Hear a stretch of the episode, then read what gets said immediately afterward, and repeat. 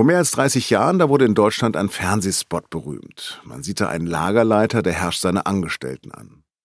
Gott, was ist denn nur los? Gestern verreckt mir die Karre und jetzt diesen Scheiß! Welcher Depp hat denn das da draufgestellt? Rupert, aber siehst du dieses Schild nicht? Kannst du nicht lesen? Soll ich es vielleicht auch größer schreiben? Oder kannst du nicht lesen? Rupert! Chef, Chef, der Mann kann nicht lesen. Du kannst nicht lesen? Und ich hab das die ganzen Jahre nicht gemerkt. Über sechs Millionen Menschen in Deutschland können nicht richtig lesen und schreiben. Das Alpha-Telefon hilft weiter, kostenlos. Unter 0800 5333 4455. Schreib dich nicht ab. Lern lesen und schreiben. Mit diesem Spot wirbt der Bundesverband Alphabetisierung und Grundbildung, kurz Alpha, auf seiner Facebook-Seite. Noch immer. Schließlich hat sich laut Studien die Situation für die Betroffenen auch in den vergangenen drei Jahrzehnten kaum verbessert. Nochmal zur Wiederholung und zum Sacken lassen. Mehr als sechs Millionen Erwachsene in Deutschland können nicht richtig lesen und schreiben. Statistisch gesehen kennt hierzulande also fast jeder oder jede mindestens eine Person, die Schwierigkeiten mit dem Alphabet hat. Oft aber merkt man es ihnen gar nicht an, weil sie alles tun, um nicht entdeckt zu werden, weil sie Scham spüren und Stigmatisierung fürchten. Ich sag immer, wir, die die Problematik haben, sind die besten Schauspieler, ohne es gelernt zu haben. es ist so. So beschreibt es Jutta Schmidt. Früher hat sie manchmal peinliche Situationen mit Witz und Selbstironie überspielt, um den Schein zu wahren. Etwa, als sie mit Freundinnen über Nacht weggefahren ist, aber Zahnpasta vergessen hatte und die noch in der Drogerie kaufen musste. Und ich weiß ja, wie, wusste ja, wie Zahnpasta aussieht. Nimm so eins, komm raus. Kriegen natürlich einen kompletten Lachanfall, die ganzen Freundinnen. ich wusste gar nicht, dass du mit 30 schon Haftcreme brauchst. Ja. Und das meine ich mit schauspielerisches Können. Ich wollte euch nicht so lange warten lassen. Kann ja passieren, wird ja nicht schlecht. weißt du, es ist, es ist ganz, ganz schwer. Schwer. Das ist lustig, klar. Viel öfter aber ist es bitter, das Leben als Analphabet. Und wer wüsste das besser als Jutta Schmidt? Auch wie man Menschen erreicht, die täglich eine Performance als Schauspieler hinlegen, schlicht weil sie sich schämen. Meine Kollegin Elisa Schwarz vom Reportageteam der SZ hat sie getroffen, denn Jutta Schmidt hat auch all die dunklen Seiten aus dem TV-Spot erlebt, die Aggression, das Mobbing. Und heute kann sie es, schreiben und lesen. Heute ist sie auch ehrenamtlich bei Alpha tätig, geht mit einem Alpha-Mobil auf Tour, damit immer weniger Menschen so etwas passiert wie das mit dem cholerischen Chef. Über Analphabetismus in Deutschland, darum geht es in dieser Folge von das Thema. Am Mikro ist Lars Langenau. Herzlich willkommen.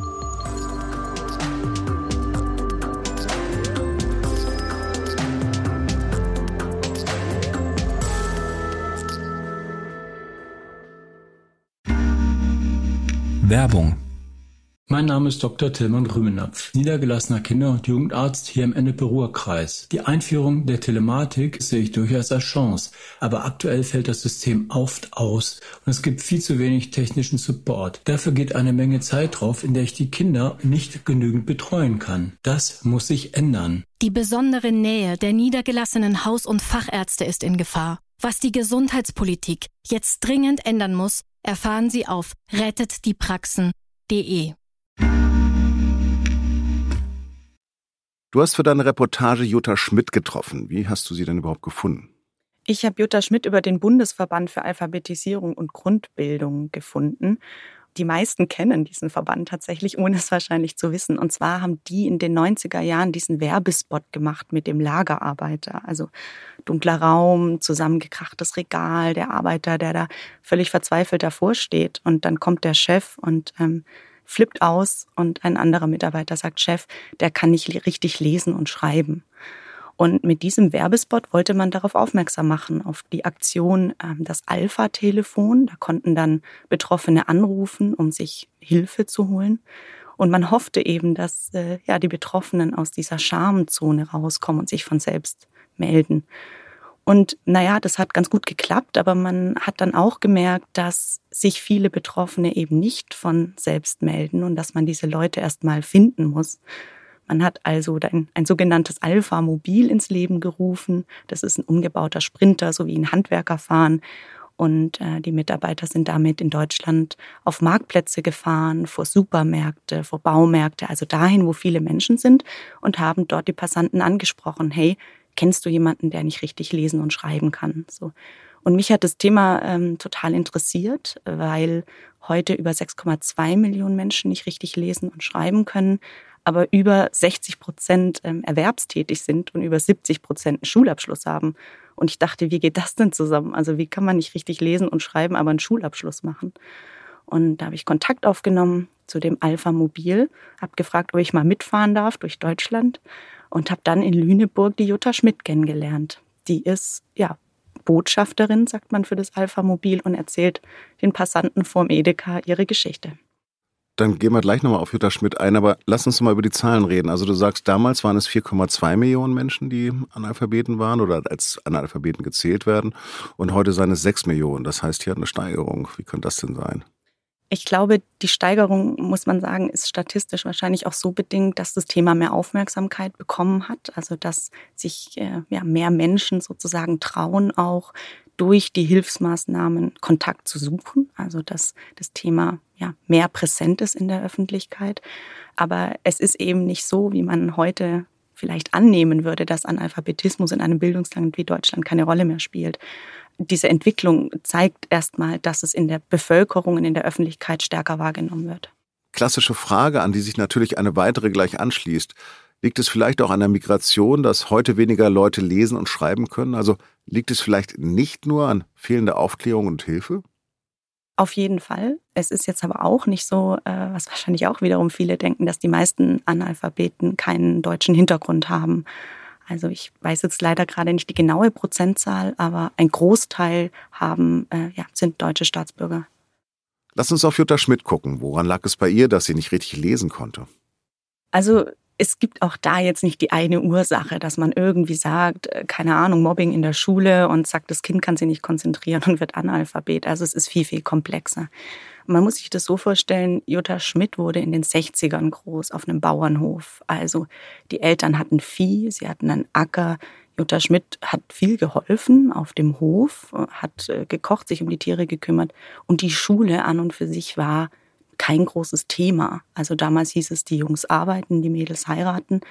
Es wurde kein Wert drauf gelegt, anders als heute vielleicht die Helikoptereltern darum bemüht sind, dass das Kind Nachhilfe bekommt, war das damals kein Thema. Sie ist gern in die Schule gegangen, war auch eifrig dabei im Religionsunterricht, im Matheunterricht. Sie konnte sehr gut mit Zahlen.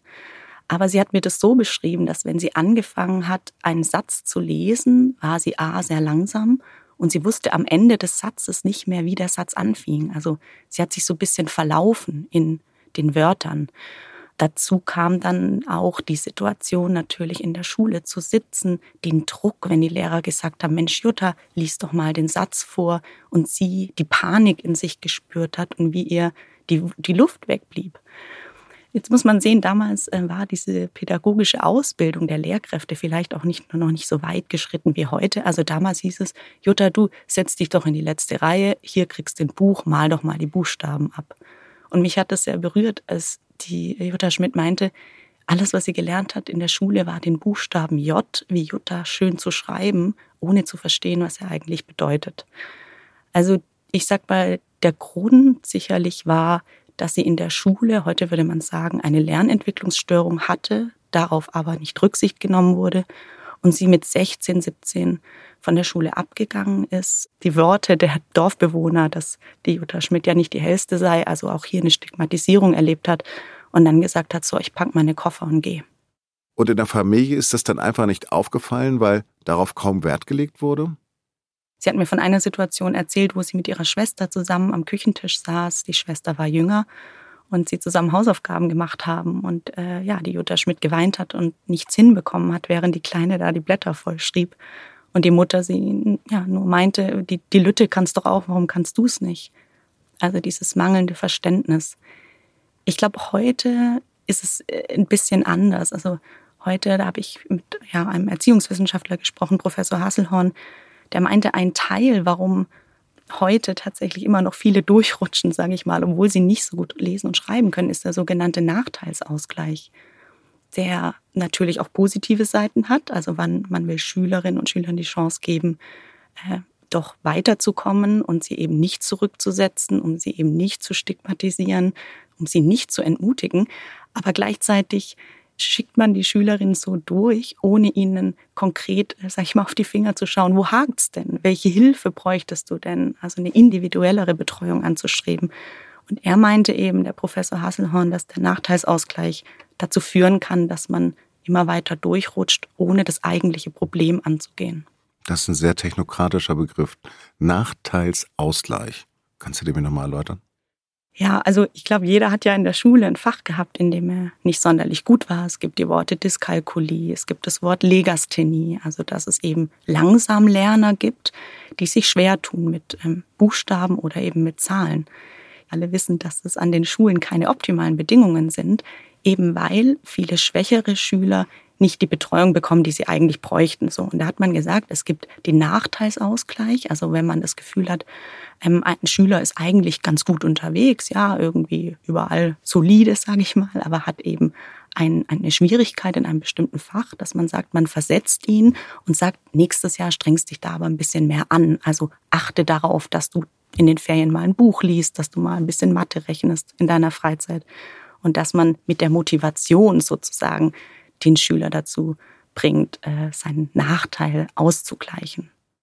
Nochmal auf Jutta Schmidt zurückblickend, dann hat sie es irgendwie geschafft, acht Jahre sich durchzuwurschteln in der Schule, das ist wahrscheinlich mit einer Sechs im, in Deutsch.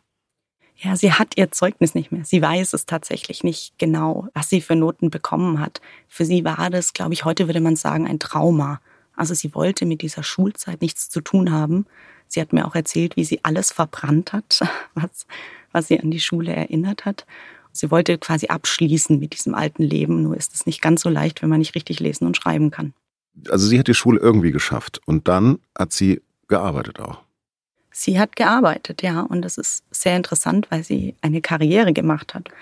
Also sie hat in einem äh, Elektrobetrieb angefangen in, in der Nähe von Hamburg und hat die Wareneingangskontrolle gemacht, äh, hat ja Protokolle geschrieben, Kalkulationen gerechnet. Sie konnte ja gut mit Zahlen und hat sich da äh, ja auch ein Stück weit den Elektrobetrieb zu eigen gemacht, kam gut an bei den Leuten. Sie ist jemand, der sehr sympathisch ist, gut mit Menschen kann, lachen kann. Ich glaube, das spielt eine große Rolle, wenn wir später darum reden, wie man denn äh, seinem Umfeld sozusagen verbirgt, dass man nicht gut lesen und schreiben kann.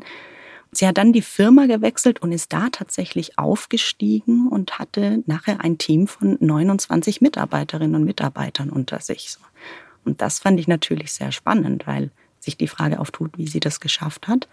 Und da hat sie mir von unterschiedlichen Beispielen berichtet, die zeigen, unter welchem Druck und Stress diese Menschen eigentlich stehen. Ja, also man muss sich vorstellen, sie hat äh, damals ähm, ja, Protokolle geschrieben, war in Fremdfirmen und musste sogenannte Audits machen, also zu gucken, ist, sind die Kabel richtig aufgewickelt und so weiter.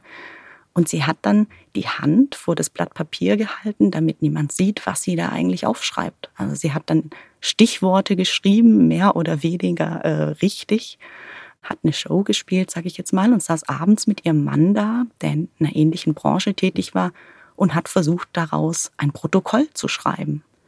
Sie hat oft, äh, ja, ist sie sehr früh aufgestanden, hat vorgearbeitet, äh, kam dann abends nach Hause, hat sich ähm, mit ihrem Mann nochmal hingesetzt. Sie hat sich aber auch, ähm, was ich sehr traurig finde, im Klo eingeschlossen, hat in ein Diktiergerät eingesprochen, was sie abends noch mit ihrem Mann alles erledigen muss. Also die Stresssituation war enorm. Sie hat mal diesen Satz gesagt, wir sind die besten Schauspieler, ohne es gelernt zu haben. Das ging so weit, dass sie sich abgeschaut hat, wie Menschen aussehen, die lesen. Also, dass sich die Augen von links nach rechts bewegen. Und das hat sie imitiert, damit niemand merkt, was bei ihr eigentlich los ist. Ja, Wahnsinn. Also du schreibst ja auch in deiner Reportage von einem Doppelleben, das sie führte. Und das ist sozusagen ein Teil davon, wie man dieses Doppelleben führt. Das ist ein Teil davon im beruflichen Umfeld, also dass man ähm, alles versucht, auch was Mails angeht. Sie hat sich dann die Mails mit der Word-Funktion vorlesen lassen. Das kennen wir ja alle da, diesen kleinen Lautsprecher, den man anklicken kann. Sie hat aber auch im privaten Umfeld alles versucht, damit niemand, ich sag mal eher auf die Schliche kommt.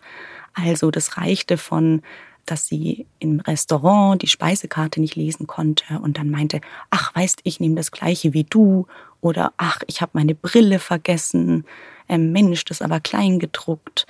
Sie hatte aber auch viele Situationen, wo sie ja in eine sehr für sie ernste Lage kam, also dass sie mit ihren Freundinnen in Urlaub gefahren ist und äh, sie hat die Zahncreme vergessen und dann ist sie eben schnell in so einen Rossmann oder DM rein äh, und griff halt eben die erstbeste Tube.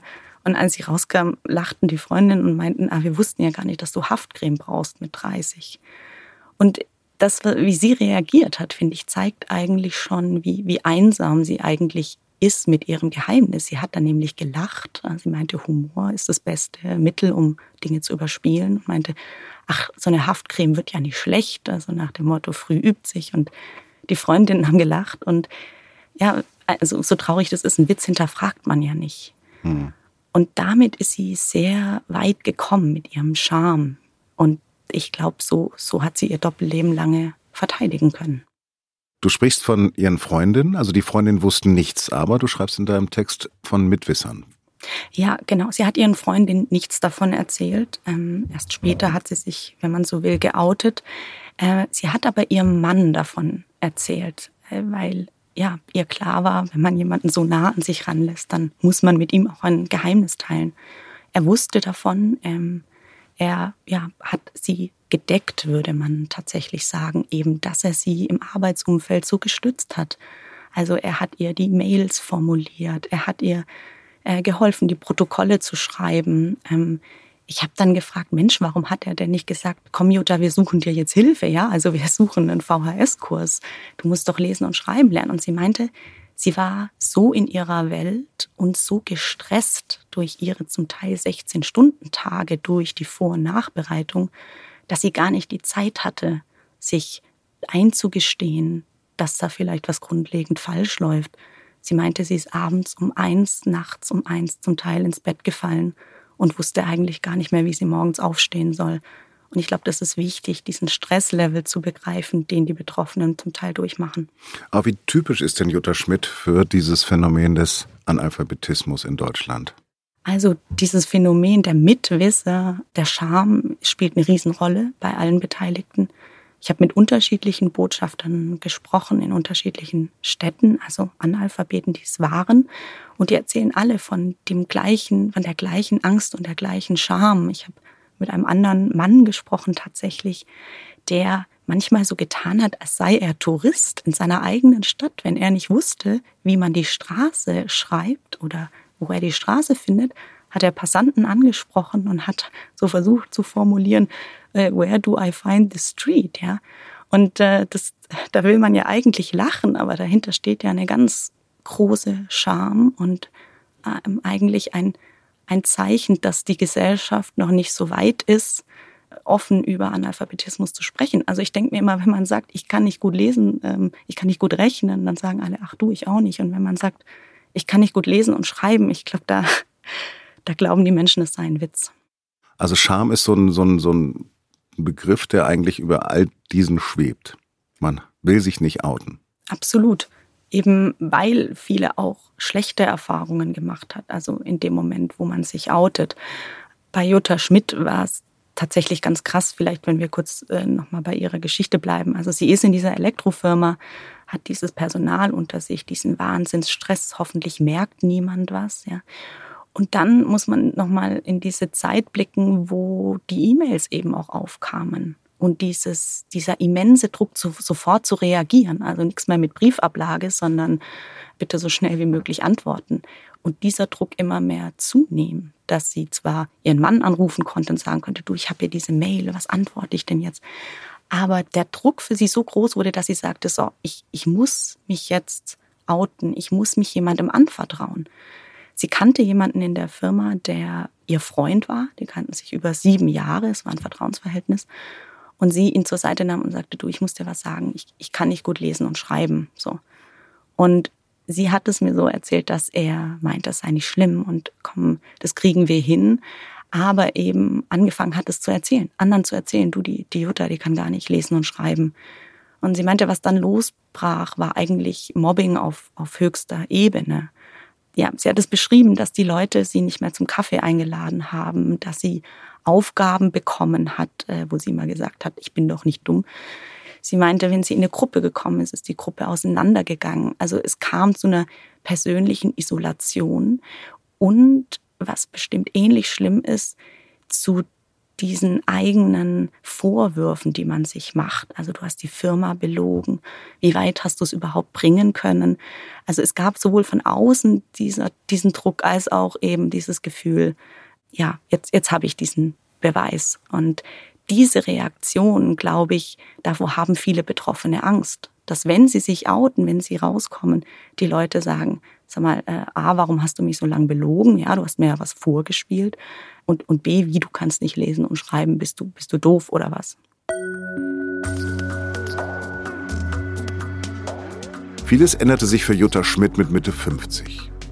Als sich ihr Job änderte, als sie plötzlich Dutzende Mails beantworten und Protokolle schreiben sollte. Da war sie schlicht überfordert. In ihrer alten Firma fing sie an zu zittern, als sie nur ein Blatt Papier sah. Sie sagt, dass sie irgendetwas auf einen Zettel gekritzelt hat, das so aussah wie Buchstaben aber sie selbst nicht lesen konnte. Ihr Mann habe ihr abends geholfen, aber sie war mit den Nerven am Ende. Schwer zu sagen, was also schlimmer war. Die Blicke in ihrem Rücken, die Gespräche, die verstummten, sobald sie den Raum betrat. Oder die Vorwürfe, die sie sich selbst machte. Jedenfalls klappte sie zusammen, Nervenzusammenbruch. Aber in der Krise, als sie lange krankgeschrieben und schon in der Erwerbsminderungsrente war, da fasste sie einen Entschluss. Ich habe mir gesagt, so, ich werde lesen, schreiben, nochmal lernen oder auffrischen. Ich konnte ja schon viel. Ich gehe zur Volkshochschule. Und da bin ich über das Alpha-Mobil gekommen.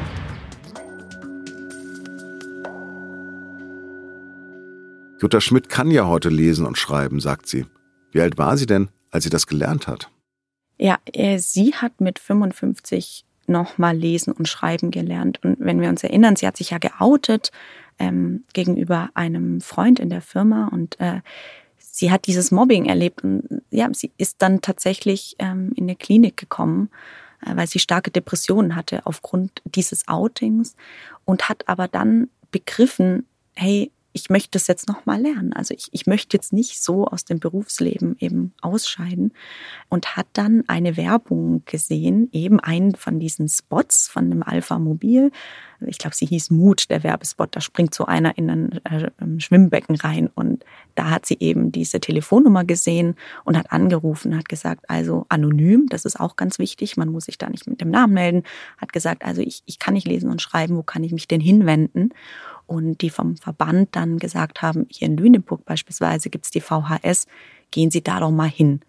Und das hat sie gemacht. Also sie hat da nochmal angefangen, lesen und schreiben zu lernen. Sie hat dann auch mit ihren Nichten zusammen, die damals noch in der Grundschule waren, zusammen Hausaufgaben gemacht. Also hat sich da so einen Paten, wenn man will, gesucht und hat ähm, ja einfach gesagt, ich will vor allem lesen können. Ich will Romane lesen können, äh, Bücher lesen können, weil die natürlich auch ein Schlüssel sind zu Bildung, muss man auch ganz klar sagen. Also Allgemeinbildung funktioniert nur über Lesen und Schreiben und hat sich so, ich sag mal, hochgearbeitet. Und wie lange dauert sowas wohl mit Mitte 50, so etwas nochmal zu lernen?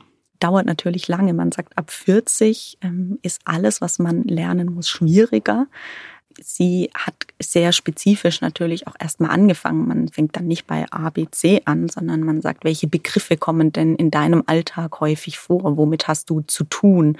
Wo kannst du ganz konkret was lernen? Ja, und so fängt man dann sozusagen an, also ein bestimmtes Wortfeld beispielsweise zu üben. Wenn wir darüber reden, dann frage ich mich letztendlich immer noch, ob Jutta Schmidt wirklich jetzt so typisch ist? Oder wie, wie, du hast ja gesagt, du hast mit vielen Leuten gesprochen. Erklär doch mal sozusagen, wie andere Leute dazu gekommen sind, dass sie nicht lesen und schreiben können. Oder was deren Weg gewesen ist. Ich habe auch mit einem Mann gesprochen in Traunreuth, die Geschichten sind schon insofern ähnlich, dass sie alle in der Schule Schwierigkeiten hatten, also Langsamlerner waren und darauf niemand Rücksicht nehmen konnte von den Lehrkräften. So erzählen sie es, dass niemand gesagt hat, kriegst jetzt Nachhilfe und dann kriegen wir dieses Thema schon hin. Also dass sehr früh die Schullaufbahn sie auf diesen Weg gesetzt hat. Man würde sagen, wahrscheinlich, wenn es eine Diagnose gegeben hätte bei Kindern, dass es Legastheniker waren und dass sich das fortgesetzt hat. Also diese Verweigerungshaltung, ich kann nicht lesen und schreiben, ja, dann kann ich es halt nicht. Dann finde ich einen eigenen Weg.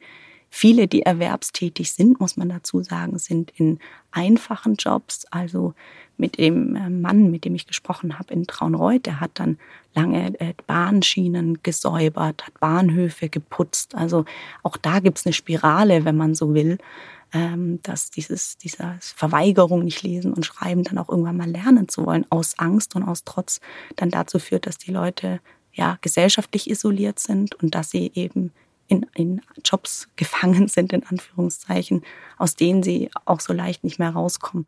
Kann das denn sein, dass was Jutta Schmidt damals erlebt hatte, heute noch in Schule passiert? Also, dass man heute aus der Schule rausgeht, ohne lesen und schreiben zu lernen?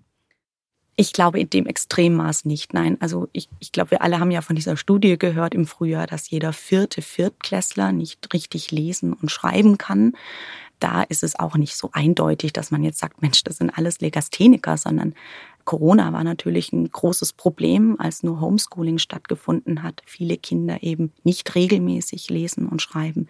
Natürlich spielt auch die Migration eine Rolle, also Kinder, die eine andere Sprache als Muttersprache erlernt haben. Aber die allgemeine Tendenz, und das hat auch Professor Hasselhorn gesagt, dass es zu Hause immer weniger Leseanreize gibt, dass die Eltern weniger vorlesen, dass äh, keine Bücher, keine Zeitungen mehr auf dem Tisch liegen, dass man mal sagt, ach, ich lese da jetzt einfach mal rein. Also diese Grundtendenz, mehr zu Video, mehr zu Ton, dazu führt, dass die Kinder weniger im Alltag lesen müssen, tatsächlich. Also dann haben wir letztendlich ein zunehmendes Problem und nicht ein abnehmendes. Ja, ganz so einfach ist es da auch wieder nicht. Also es ist tatsächlich so, dass wir natürlich einen wachsenden Bildungsstandard haben, also immer mehr Abitur machen, immer mehr studieren, es immer bessere Bildungsangebote gibt, also gerade bei der VHS, auch auf dem Land, mehr Kampagnen, um auf das Problem aufmerksam zu machen, dass man eher davon ausgeht, dass es ein abnehmendes Problem ist. Man sieht es ja auch allein an der Digitalisierung, da wird gerade im Moment viel geforscht. Wir sehen ja, wie oft wir am Tag das Handy in der Hand haben, wie oft wir WhatsApps lesen, Signal-Nachrichten, also doch auch wiederum viel konfrontiert werden mit Schriftsprache. Und eben in Kombination mit dem wachsenden Bildungsstandard man eher davon ausgeht, dass es zurückgehen wird. Nochmal so ganz basic. Du hast ja mit diesem Bildungswissenschaftler gesprochen, den du erwähnt hast. Wie erlernt man eigentlich Lesen und Schreiben? Ja, das habe ich mich auch gefragt tatsächlich. Also man kann sich das ein bisschen so vorstellen, dass die Schriftsprache ja erstmal dem, der Sprache folgt. Also wir müssen ja erstmal lernen zu sprechen, bevor wir lernen zu schreiben. Und das ist ganz interessant. Der Herr äh, Hasselhorn hat mir das so erklärt. Äh, wir haben dieses Arbeitsgedächtnis, in dem sind alle Klänge gespeichert. Also wenn wir reden und wenn wir Worte wiederholen, werden die in diesem Arbeitsgedächtnis hinterlegt. So ein bisschen wie bei so einem alten Anrufbeantworter, so eine Tonbandschleife. So. Und diese Tonbandschleife nimmt regelmäßig auf und je öfter sie was hört, desto mehr wird es vertieft und hinterlegt. Jetzt kann es eben zu Störungen auf diesem Tonband kommen. Also das heißt, dass bestimmte Klänge nicht mehr so klar hinterlegt werden in diesem Arbeitsgedächtnis. Das heißt, wenn wir dann das Wort Lampe hören, dann wird das mit so einem leichten Rauschen, sag ich mal, auf dieser Tonbandspur hinterlegt. Und wenn dann ein Kind äh, ich sag mal, diese Tonbandschleife abhört, also das Wort Lampe aufschreibt, hört dass das in Anführungszeichen nicht so klar im Gedächtnis als jemand, der keine Störung hat. Und dann kann es sein, dass da Lampe mit B steht, eben weil diese Klänge nicht so klar hinterlegt sind. Das kann eine Störung sein, die dazu führt, dass Kinder langsamer das Schreiben lernen, weil es nicht so klar hinterlegt ist im Arbeitsgedächtnis. Aber wenn Sie dann ins Jobcenter gehen wird das dann da erkannt oder ist es möglich, dass es dort erkannt wird und dass Ihnen dann Hilfe zugutekommen kann? Das ist die Frage. Also ich hatte die Situation auch bei einem Mann, mit dem ich gesprochen habe, der zum Jobcenter ist. Und dann müssen die Leute schon von sich aus sagen, ich kann nicht lesen und schreiben. Ja, sonst nehmen die das Formular mit nach Hause. Die sind ja wahnsinnig trickreich in der Art äh, des Versteckens und sagen dann, ah, jetzt habe ich meine Brille vergessen, ich fülle das Formular zu Hause aus. Und ich glaube, jemand, der da geschult ist, der erkennt das und sagt, soll ich Ihnen helfen beim Ausfüllen? Haben Sie da Probleme? Ich glaube, da kommt es sehr darauf an, an wen man gerät in so einem Jobcenter. Mhm. Also ich überlege mir gerade, wir sind hier in München und Bayern und wenn man Dialekt spricht, dann haben die es grundsätzlich schwieriger? Ja, das ist tatsächlich ein Punkt. Also man hat lange gesagt, ähm, schreib so, wie man sagt. Ähm, und darin meinte auch Professor Hasselhorn liegt natürlich schon ein Fehler, weil die gesprochene Sprache, wenn es nicht gerade Hochdeutsch ist, natürlich ganz anders äh, gesprochen wird, als man es schreibt. Also auch da hat man, ich sag mal, dazugelernt und trainiert heute oder lernt die Sprache gleich richtig, dass man das Wort Urlaub so hinschreibt, wie es geschrieben wird und nicht, wie man es spricht, weil sonst werden da wahrscheinlich fünf verschiedene Varianten rauskommen. Eins fällt mir dabei noch ein, weil du vorhin erzählt hast, dass die ähm, Jutta Schmidt ja vom Land kommt. Und ich habe tatsächlich einen Großkonsum, fällt mir gerade ein, der auch Analphabet gewesen ist und der trotzdem seinen Führerschein geschafft hat, weil er die Bilder sich merken konnte. Hat Jutta Schmidt einen Führerschein? Ja, sie hat einen Führerschein gemacht. Ich habe sie auch danach gefragt.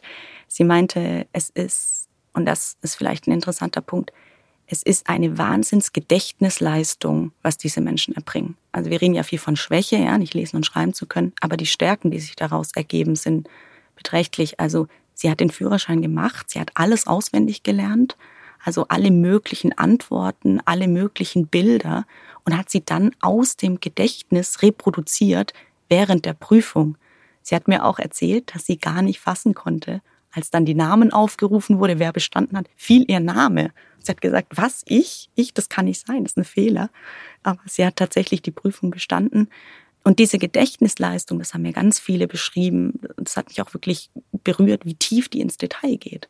Also die Leute merken sich die Anzahl der U-Bahn-Stationen und zählen mit, wann sie aussteigen müssen. Sie merken sich, ah, da ist dieser Schornstein rot gestrichen, hier muss ich rechts abbiegen, das ist die Straße, in die ich äh, rein muss zur Arbeit beispielsweise. Diese Gedächtnisleistung, glaube ich, darf man nicht unterschätzen, was die Menschen eben auch erbringen. Wenn man die Schule hinter sich hat, irgendwie arbeitet, wie kann man denn dann noch lesen und schreiben lernen? Wo kann man sich Hilfe holen? Also es gibt ja äh, in eigentlich jeder Stadt die Volkshochschulen, also die VHS, die sogenannte Grundbildungskurse anbieten. Ähm, dazu muss man wissen, dass wenn man jetzt Analphabet ist, wenn man dieses Wort hört, denkt man ja immer, Mensch, die Menschen können ja gar nichts. Dem ist nicht so. Also es gibt, wenn man so will, vier unterschiedliche Alphabetisierungslevel, nennt man das. Das geht von Level 1, man kann wirklich nur die Buchstabenebene, bis Level 2, 3 und 4. Man kann Texte ganz langsam lesen, hat aber Verständnisprobleme. Und in diesen Grundbildungskursen werden die Analphabeten, die funktionalen Analphabeten, sagt man ja, eingestuft erstmal in ihr sogenanntes Alpha-Level. Also wo stehen wir? Ähm, und auf Grundlage dieser Level werden, wird dann das Lesen und Schreiben aufgefrischt beziehungsweise nochmal gelernt.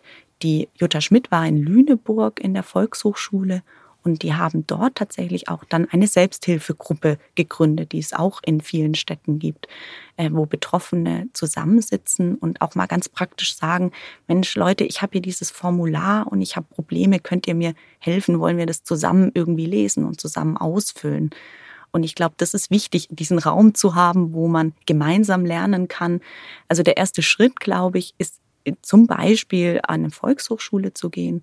Viele ähm, rufen aber auch bei dieser ähm, Alpha-Nummer an. Also dieses, wenn wir uns an diesen Werbespot erinnern, da gibt es ja mittlerweile ganz viele, ähm, eine Nummer, wo man dann anrufen kann und die vermitteln einen dann. Die sagen dann, aha, okay, wo wohnen Sie denn? Ich schaue mal, was man vor Ort ähm, für Sie tun kann.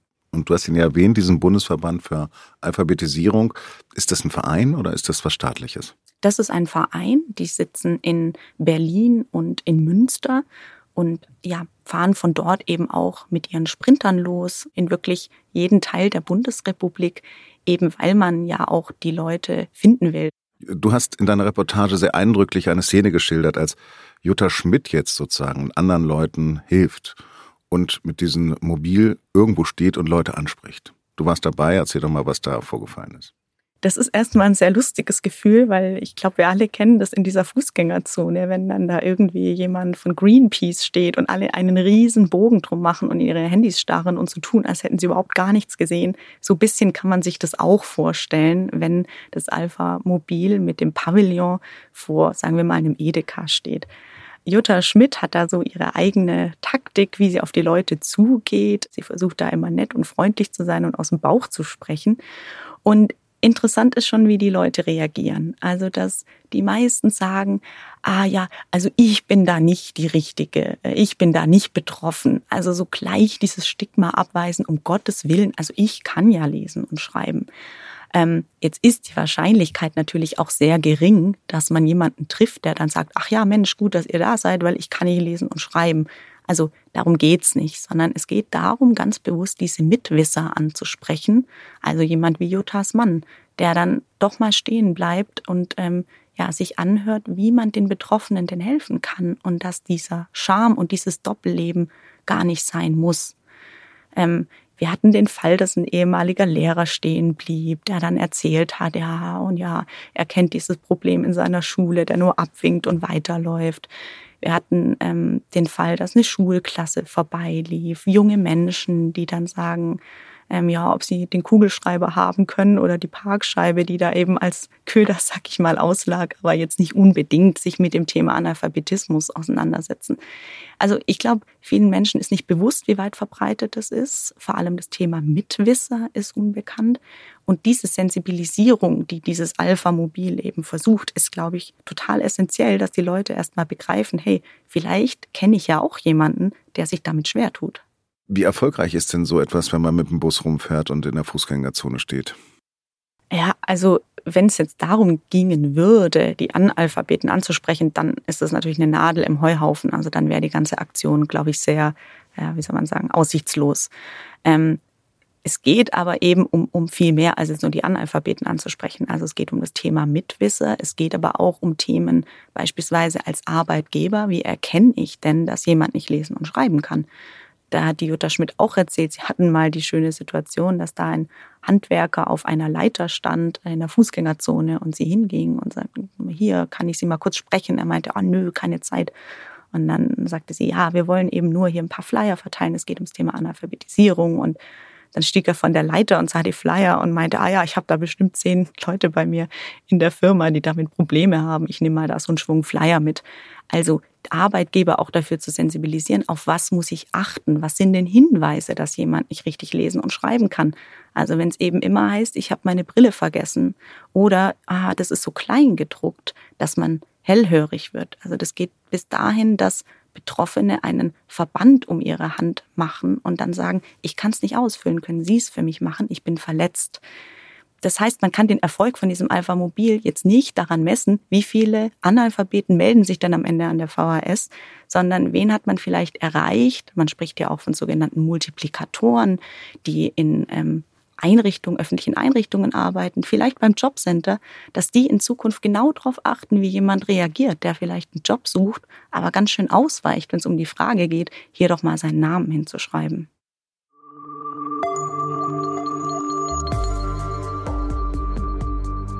Hilfe hat also sehr viel mit Sensibilität, mit genauem Zuhören zu tun.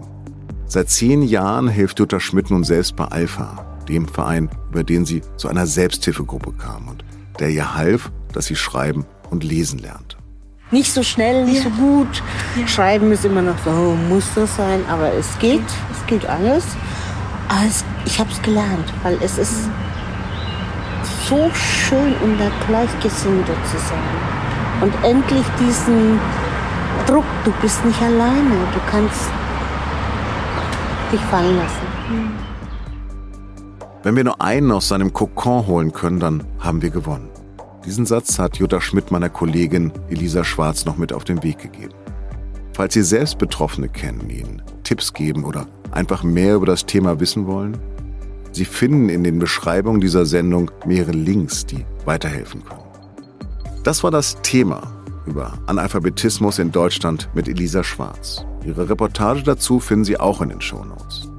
Diese Folge wurde produziert von Julia Ongert, Caroline Lenk, Laura Terbel und Vincent Vitus Leitgeb. Alle Infos zu unseren Audioangeboten finden Sie auf sz.de-podcast. Die Redaktion erreichen Sie unter podcast.sz.de.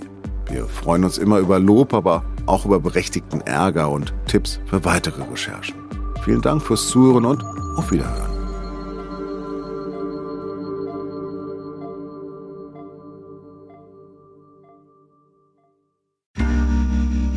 Werbung Ich bin Dr. Falk Stierkart und leite ein medizinisches Versorgungszentrum in Erlangen. Der Job als niedergelassener Arzt ist nicht unattraktiv, aber er scheitert oft schon an der Wurzel. Wenn unser Studiensystem nicht darauf ausgelegt ist, genug Ärzte in guter Qualität auszubilden, wie soll die medizinische Versorgung in Mittelfranken dann gedeckt sein? Die besondere Nähe der niedergelassenen Haus- und Fachärzte ist in Gefahr. Was die Gesundheitspolitik jetzt dringend ändern muss, erfahren Sie auf rettetdiepraxen.de.